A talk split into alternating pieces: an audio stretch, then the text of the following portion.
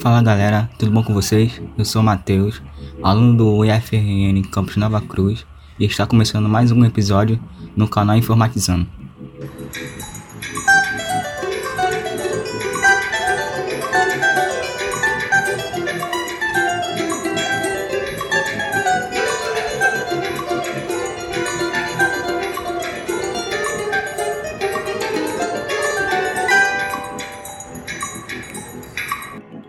No episódio de hoje, irei falar sobre a guerra comercial do 5G e sobre a tecnologia 5G. Primeiramente, a tecnologia 5G é a evolução da tecnologia de banda larga sem fio, sendo o passo seguinte na geração do 3G e 4G.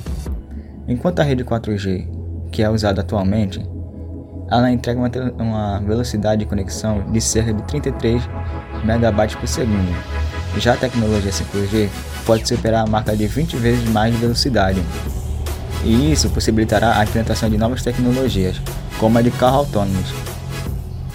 E além disso, a tecnologia 5G possibilita até 1 milhão de sensores por quilômetro quadrados, além de latência extremamente baixa, que pode disponibilizar dados reais por meio de aparelhos equipados com sensores a fim de melhorar a produtividade. Para se ter ideia, é um grande investimento da indústria de telecomunicações na transmissão de dados de internet por celular. A promessa é de uma velocidade muito maior e conexões mais estáveis e possibilidade de acessos simultâneos sem perda de qualidade. Depois de ter falado sobre a tecnologia 5G, agora irei falar sobre a guerra comercial do 5G, onde temos duas superpotências brigando pela narrativa. De um lado está os Estados Unidos e do outro a China. Bom, essa política do 5G está mais para um conflito do que uma competição, uma competição saudável, pois ambas buscam o poder econômico e tardar o desenvolvimento entre elas.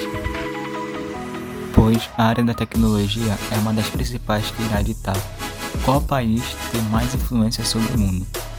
E bom, o que está gerando mais a ideia de conflito é a, a China está sob suspeita de espionagem sobre os, os países que adotaram a tecnologia 5G da Huawei.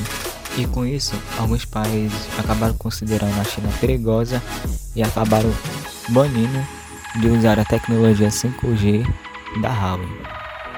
E isso pode se tornar um problema para o Brasil, pois se escolher entre uma delas, acabará tomando partido. Um dos obstáculos ainda existentes para a implementação da faixa 5G no Brasil é a faixa exclusiva para o sinal de TV analógico, pois boa parte dessa faixa utilizada hoje pela TV analógica será usada pela rede banda larga móvel. E não devemos esperar que ocorra a remoção total do sinal analógico pode-se começar a utilizar o 5G usando espaços vazios e limpos, e pouco a pouco incrementando os espaços da faixa da TV.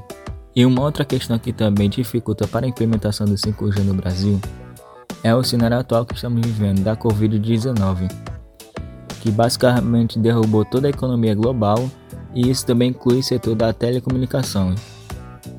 E justamente nesse ponto o 5G se mostra uma da tecnologia mais favorável para ao uso intenso da rede móvel.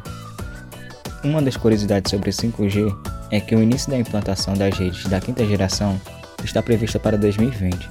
No entanto, espera-se que seu pleno funcionamento ocorra por volta do ano de 2025, pelo menos nas principais metrópoles do mundo. Sem contar que os receptores do, do sinal 5G serão lançados com preços poucos acessíveis, e espera-se que, passado com o tempo, ficarão mais baratos. E também espera-se que os primeiros dispositivos que usarão de forma plena a rede 5G serão smartphones.